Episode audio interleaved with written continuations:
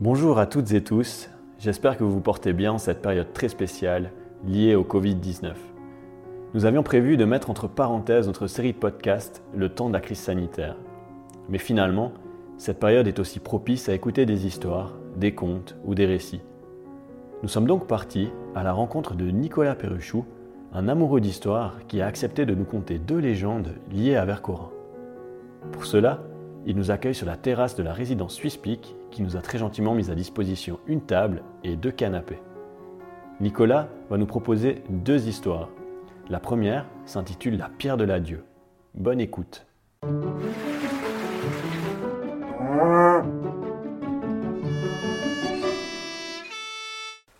C'était le temps où les Français dominaient le Valais. Pour passer de Paris à Milan, où il était aussi le maître, Napoléon avait besoin du Valais et de ses cols. L'empereur avait donc annexé le Valais à son empire en 1810 sous le nom de département du Simplon. Napoléon, messager beauté de la Révolution, brasseur de peuple qui remodelait les frontières à sa guise, avait conquis presque toute l'Europe en faisant couler des fleuves de sang. Les guerres qu'il menait exigeaient des hommes, beaucoup d'hommes. Les conscriptions, c'est-à-dire les levées d'hommes, se succédaient sans relâche. Et le Valais devait fournir lui aussi son lot de soldats. À cette époque, à Vercorin vivait un jeune homme dont la légende a conservé l'identité. C'était Michel Joaquin Perruchou. Un beau garçon sans doute, comme le sont tous les jeunes hommes dans l'épanouissement de la jeunesse. Chaque fois qu'il voyait Angeline, avec ses cheveux couleur de blé mûr, sa taille fine et sa démarche légère, Michel était remué jusqu'au fond de lui-même. Mon Dieu, comme elle est belle, se disait-il, tandis qu'elle s'avançait dans le balancement de sa longue jupe. Apparemment, Angeline n'était pas indifférente à la présence de Michel. Elle le regardait de ses grands yeux bleu pervenche et lui souriait de ses dents éclatantes de blancheur. En âge de se marier, Michel n'imaginait pas la vie sans Angeline.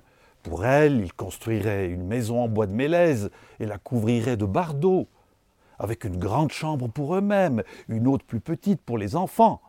Pour elle, il était prêt à tous les efforts. Mais Angeline, que pensait-elle de ce projet? Il fallait que Michel le lui demande, et c'était une demande difficile à formuler. Il se répétait cent fois la demande qu'il allait lui faire, mais le moment venu, bouleversé, il bredouillait. Enfin, un jour, rassemblant tout son courage, il se décida. Angeline, tu es pour moi comme le soleil, sans toi, c'est la nuit. Et ce soleil, je voudrais tant qu'il brille pour toute ma vie. Je t'aime, Angeline. Es-tu d'accord que nous nous marions? Angeline le regarda avec ses grands yeux bleus. Je ne dis pas non. Lorsqu'ils se rencontrèrent au prochain rendez-vous, Michel remarqua tout de suite qu'Angeline avait perdu son sourire et ses yeux bleus leur éclat. Qu'est-ce qu'il y a, Angeline Mon père ne veut pas qu'on se marie. Mais pourquoi? Elle hésita, puis se lança à mot rapide. Il veut pour moi un bon parti. Il dit que vous êtes de braves gens, mais sans argent. C'est vrai que nous n'avons pas beaucoup de biens, répondit Michel, mais regarde-moi, je suis un homme courageux, je n'ai pas peur du travail. À nous deux, nous nous ferons une belle situation. Ton père pourrait être fier de nous. Angeline baissait la tête. Quittons le village, reprit Michel, tentons notre chance ailleurs, en ville, n'importe où, pourvu qu'on soit ensemble. Angeline se taisait. Pour l'amour de Dieu, réponds-moi, Angeline. Elle finit par murmurer Mon père ne veut pas que je sois la femme d'un pauvre. La pauvreté, ce n'est pas une tare ni une maladie. Nous sommes pauvres, mais honnêtes. On ne peut pas en dire autant de certains riches de la commune.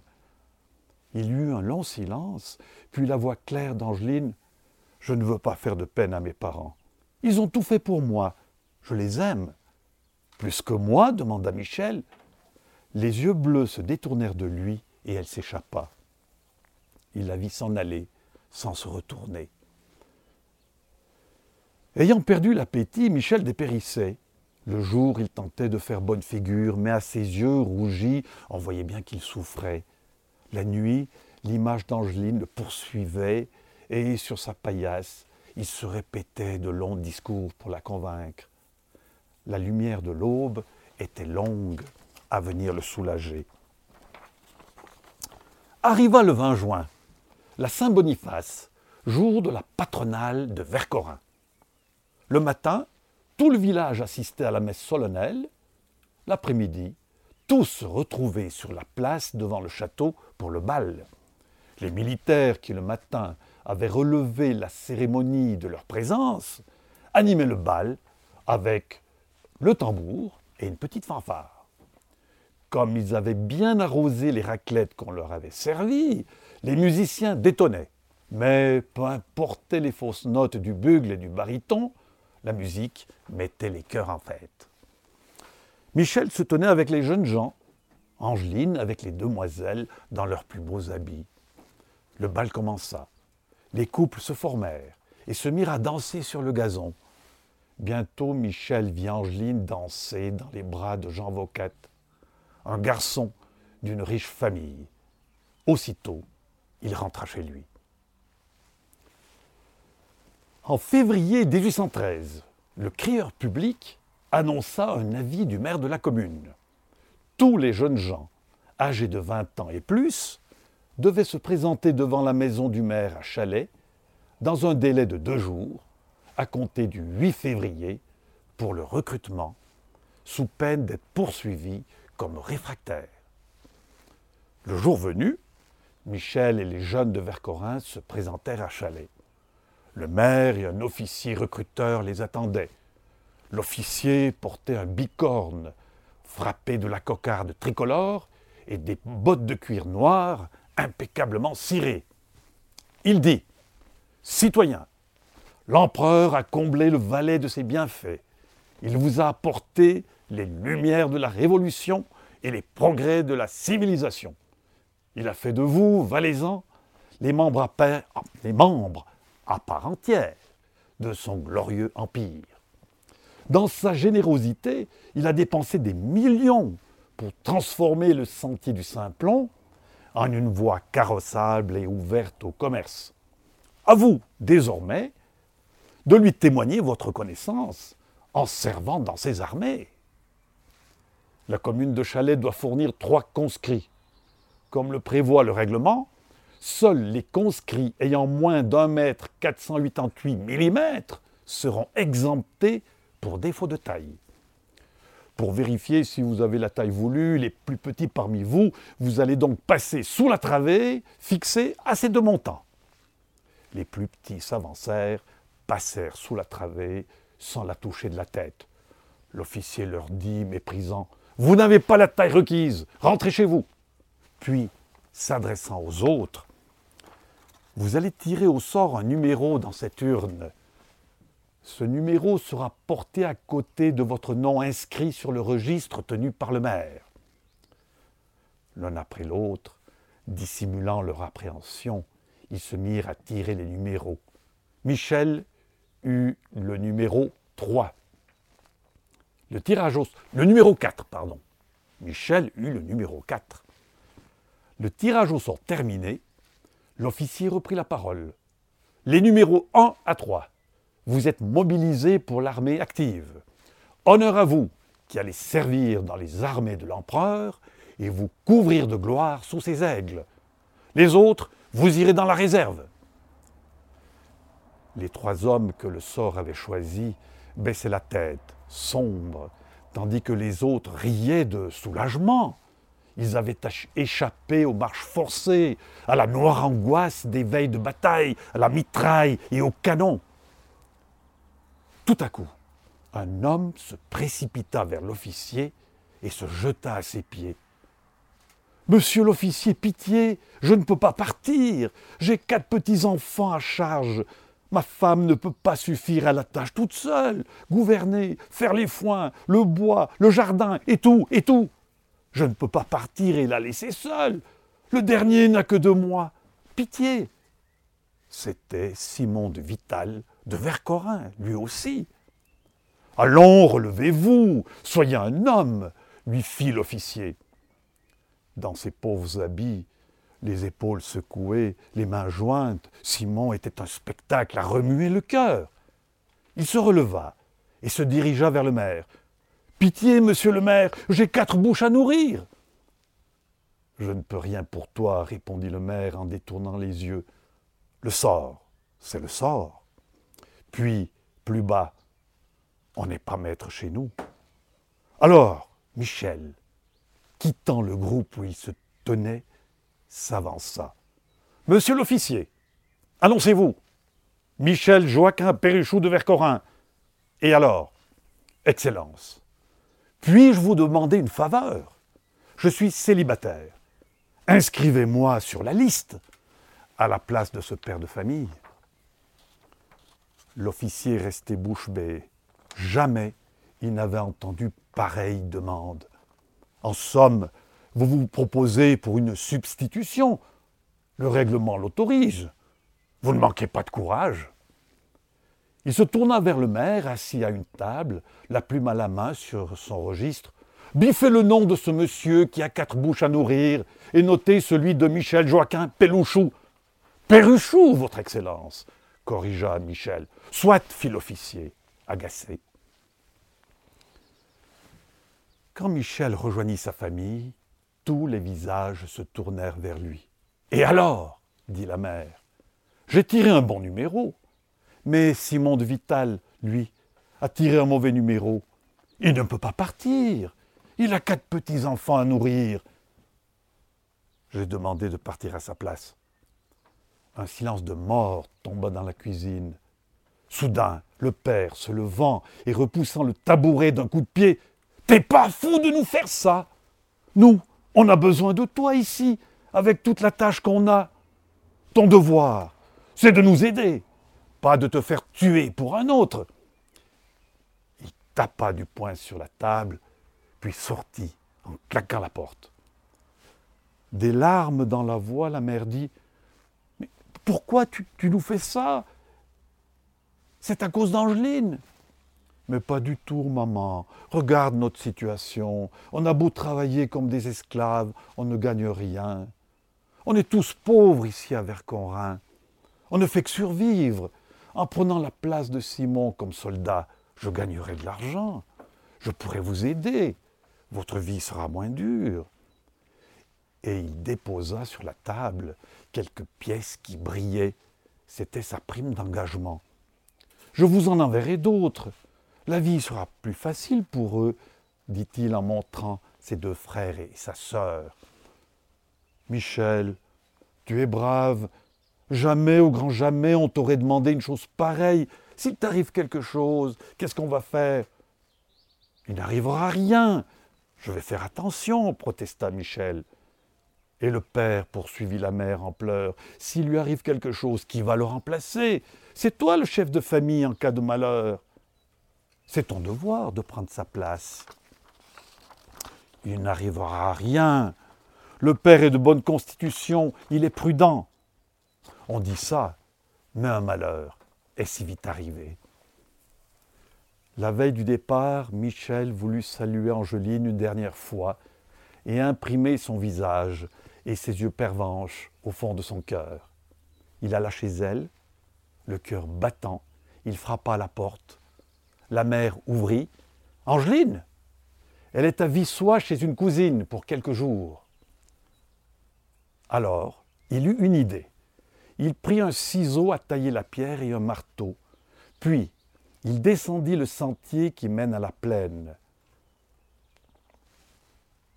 À l'entrée de la forêt, bah, je deviens ému. À force de lire ça, hein, ça, ça m'émeut. Donc, à l'entrée de la forêt, il trouva ce qu'il cherchait, une grande pierre, au bord du chemin, à la frange lisse comme la page d'un livre. Il se mit à genoux et grava en lettres majuscules le mot adieu. Peu après, il quitta Vercorin pour rejoindre son bataillon. Aujourd'hui, la pierre est toujours là, avec dessus le mot adieu. Adjou, lik mos qui fait choufrik. Après le récit de la pierre de l'adieu, Nicolas nous conte une deuxième légende liée à Vercorin. Cette histoire est directement reliée à la période que nous vivons actuellement. Elle s'intitule La peste noire. Bonne écoute. La peste noire. Qu'y a-t-il de beau à Vercorin? Les anciennes maisons de Mélèze qui s'étagent harmonieusement jusqu'à l'église. Le château, dont les couleurs ont retrouvé leur éclat à la faveur d'une récente restauration la randonnée autour du mont sous le regard curieux des chamois, la nouvelle église avec sa tapisserie d'aubusson et le chemin de vie sur le parvis. Tout cela sans doute, tout cela est beau, mais il faut y ajouter le sourire des jeunes vercorinardes. On n'est jamais assez belle quand on veut plaire. Autrefois, les demoiselles de Vercorin s'y employaient à grand renfort de caracos saillants, de jupes aux plis nombreux et repassés avec minutie, de tabliers aux couleurs éclatantes. Mais c'est dans le choix de leurs souliers qu'elles mettaient toute leur coquetterie. Ils n'étaient jamais assez délicats, assez fins, assez façonnés pour y loger leurs beaux petits pieds. Leurs exigences en la matière faisaient le désespoir des meilleurs cordonniers de la région, et dans leurs rêves, elles se voyaient aussi belles que Cendrillon, chaussée de ses pantoufles de verre. Une fin d'après-midi, le dénommé Porty montait sur l'ancienne route qui conduit de Chalet à Vercorin. Il allait d'un bon pas derrière son cheval. Il voulait arriver avant la nuit. Parvenu à la chapelle du Bouillet, il se dirigea vers la fontaine apposée au sanctuaire, dont l'eau passait pour bienfaisante, et il se frotta les yeux au filet qui y coulait. On disait de cette eau qu'elle faisait du bien aux yeux. Et on venait de fort loin hein, pour euh, visiter la chapelle du Bouillet. Puis, il entreprit la longue rampe qui mène à Vercorin. Bientôt, il rejoignit un inconnu au visage maigre et livide. Il le salua. On connaît la courtoisie légendaire des gens de la commune de Chalais. Puis il lui demanda Qui êtes-vous? Où allez-vous Je suis de partout, répondit l'inconnu. Je vais à Vercorin offrir mes services de cordonnier. Ah, vous tombez bien, vous aurez de l'ouvrage. Les demoiselles de Vercorin n'aiment rien tant que les beaux petits souliers je vais leur confectionner des souliers qu'elles ne pourront pas user de toute éternité, répondit l'autre. Porty trouva la réponse curieuse. Mais les gens vous tiennent parfois de ces propos. L'étranger avançait à pas lents, et Porty l'aurait facilement devancé, mais voyant qu'il peinait le souffle court, il ne voulut pas le laisser seul. Aussi ne fut-il pas surpris lorsque l'autre lui demanda me feriez-vous la faveur de me prêter votre cheval? Porty accepta. Proti plutôt, Proti accepta. Mais à peine l'étrange voyageur eut-il pris place sur le dos de l'animal que celui-ci commença à suer à grosses gouttes. Porty avait beau tirer sur le licol, rien n'y faisait. Le cheval freinait des quatre fers, renaclant, regimbant un étranger qui s'exprimait par énigme, un cheval d'habitude docile qui refusait d'avancer, il y avait de quoi s'étonner, intriguer. Porty finit par demander Mais qui êtes-vous donc? L'autre répondit Je suis la mort. Porty fut cloué sur place d'épouvante. La mort Était-ce possible? Le touchant de son bras décharné, l'autre poursuivit N'ayez pas peur, les vivants sont plus à craindre que la mort. Pour vous récompenser de votre bienveillance, je ferai en sorte que vous ayez bientôt vingt vaches en plus dans votre troupeau et cent pièces de fromage en plus dans votre cave. Soyez demain à la messe. Je passerai dans l'église, je toucherai les gens. Ils tomberont aussitôt morts. Mais dès que vous aurez crié Ouro Arrête je cesserai ma moisson. Surtout, ne dites rien à personne. Le lendemain, qui était un dimanche, joyeuse, les quatre cloches de l'église appelèrent les paroissiens à la messe. Porty avait passé une nuit d'angoisse? Ce qu'il avait vécu n'était-ce pas une hallucination? Le, le crébocon, un, mauvais sort jeté par quelqu'un de malveillant? Le cœur lourd d'appréhension, il se dirigea lui aussi vers l'église. La messe débuta. Le prêtre débitait ses prières en latin, et à la tribune, les hommes déroulaient les amples phrasés du chant grégorien. Au moment du prêche, le curé ponctua ses envolées de larges gestes, retroussant de temps en temps les manches trop longues de son surplis. Tout se déroulait comme à l'accoutumée.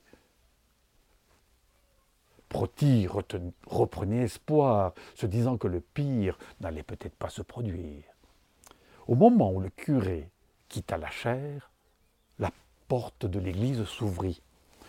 Porti le reconnut. L'inconnu s'avança dans l'allée principale.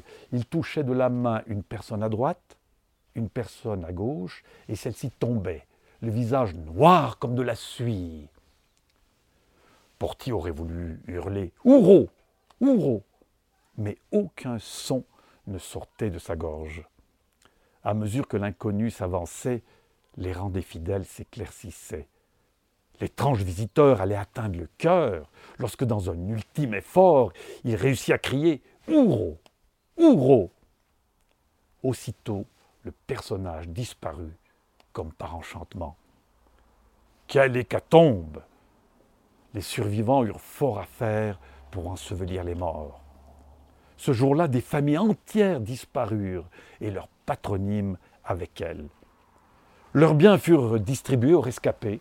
Porty reçut 20 vaches, dont 12 saunalières et 100 pièces de fromage. Depuis ce jour funeste, pour les punir de leur coquetterie, on interdit aux demoiselles de Vercorin de danser le jour de la patronale avec les militaires ou avec quiconque d'autre. Aujourd'hui, la nef où le désastre eut lieu a disparu, remplacé par la nouvelle Église. Il n'y a plus de bal à la patronale. La peste noire ne fauche plus les populations, mais une peste moderne, foudroyante, frappe tous les pays, les endeuillant et les paralysant. Les jeunes filles de Vercorin ont remplacé les beaux petits souliers d'autrefois par des baskets. Cependant, leur sourire continue à dilater le cœur, comme tout ce qui est beau d'ailleurs.